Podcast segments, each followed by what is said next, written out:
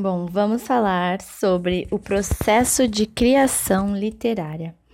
Dentre os vários aspectos que interessam as investigações psicológicas sobre a literatura, está a busca da compreensão como se dá a criação literária. Como vimos, a percepção sobre os vários aspectos de quem compõe a psicologia do autor é determinante para a contextualização de sua obra.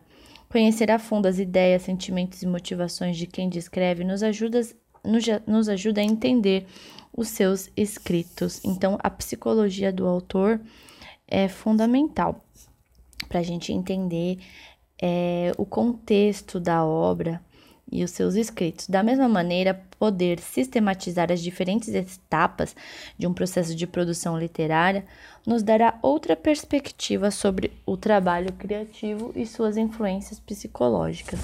Esta observação pode ser feita de diferentes perspectivas, seja por meio do relato do próprio autor, da observação empírica de quem está analisando o processo e até mesmo da maneira como os leitores percebem a lógica utilizada pelo autor.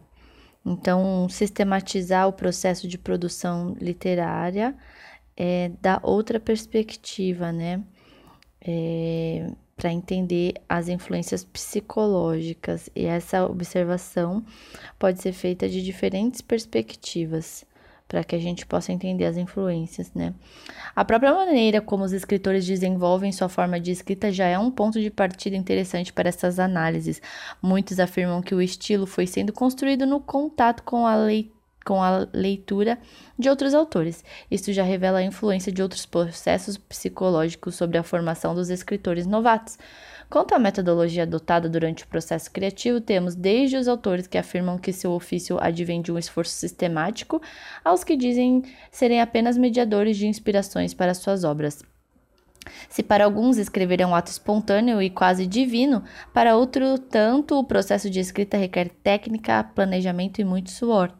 A temática é outra perspectiva que nos dá uma dimensão de como o autor utiliza a arte para se expressar ou de como adapta uh, suas capacidades a um gênero literário. Então, a perspectiva da temática nos mostra como ele usa a arte para se expressar, é, adaptada com as capacidades de um gênero literário.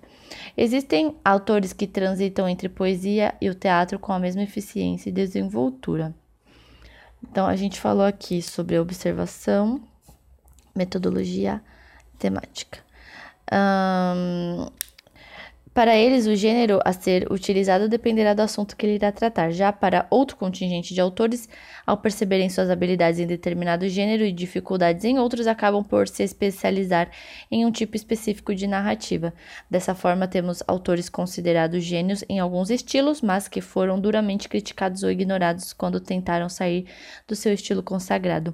A conduta do processo de produção também remete às diferentes personalidades dos autores.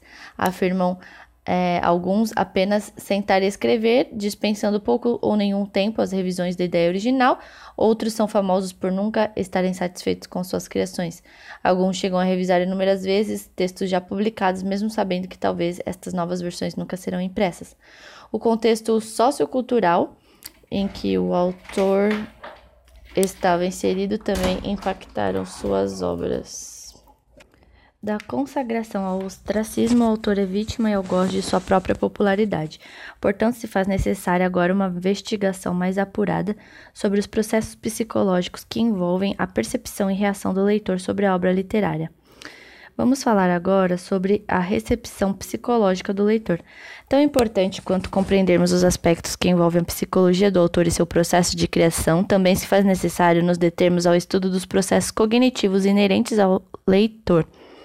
Então, é, enquanto receptor daquilo que for elaborado pelo autor, aquele que lê uma obra literária pode ter diferentes percepções e interpretações, muitas vezes distantes daquilo que foi inicialmente planejado por quem escreveu o texto. Assim como quem escreve, cada leitor é um indivíduo único formado pela somatória de suas vivências sensoriais e experiências cognitivas. Então, assim como o autor, o leitor também é único, por suas vivências e experiências. Uh, isso resulta de uma subjetividade singular e uma personalidade própria que definem a maneira que se dará a recepção daquilo que está sendo lido. Além da personalidade do leitor, devemos pensar também no ato de leitura como parte importante do processo de apreensão daquilo que o autor quis transmitir. O processo de leitura envolve o estado emocional do leitor, suas capacidades cognitivas, sua motivação sobre o texto e até mesmo as circunstâncias do local onde ocorre o processo. Diferentes interpretações de um mesmo texto são possíveis a partir dessas variantes. Ainda assim, a mesma obra pode ser ovacionada ou desprezada, dependendo da época em que está sendo estudada. Pode ser considerada cansativa em um dia pelo leitor ou vista como essencial para sua formação em outro dia. O interesse do leitor também influencia a maneira como se relaciona com o texto. Vejamos, por exemplo, o estudo de um grande clássico da literatura pode ser muito diferente se realizado por um estudante que se prepara para uma prova e se feita por um apreciador descompromissado de bons textos. E é da relação entre as ideias e emoções forjadas pelo escritor com a recepção psicológica produzida no leitor que temos uma das melhores demonstrações como as artes podem formar e moldar as experiências humanas. Por meio de diferentes tipos de narrativas, é, vemos né, é, como as emoções e ideias forjadas pelo escritor e a recepção psicológica do leitor, é, como dessa relação nasce a, a melhor demonstração de como as artes podem se formar.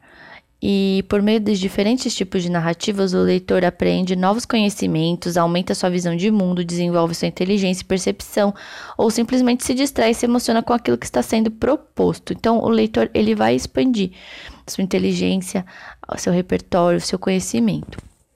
Uh, e é esta possibilidade de poder abstrair de si mesmo, esquecer sua condição ou estado emocional para embarcar em outras experiências é que talvez explique melhor porque o texto narrativo ainda faz tanto sucesso.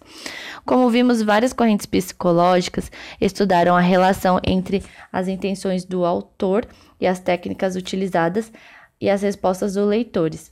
Para essa investigação ser completa, devemos nos ater também às características próprias do leitor. Assim, somente ao considerarmos o conjunto de emoções, habilidades, desejos, vivências e inquietações, poderemos ter um indicador sobre como se dá a relação com a obra e, consequentemente, seu maior ou menor envolvimento com aquilo que está sendo lido. É, uma das vantagens da literatura é poder contar com vários gêneros e estilos narrativos que ampliam as possibilidades de fisgar, encantar e transformar aquele que lê.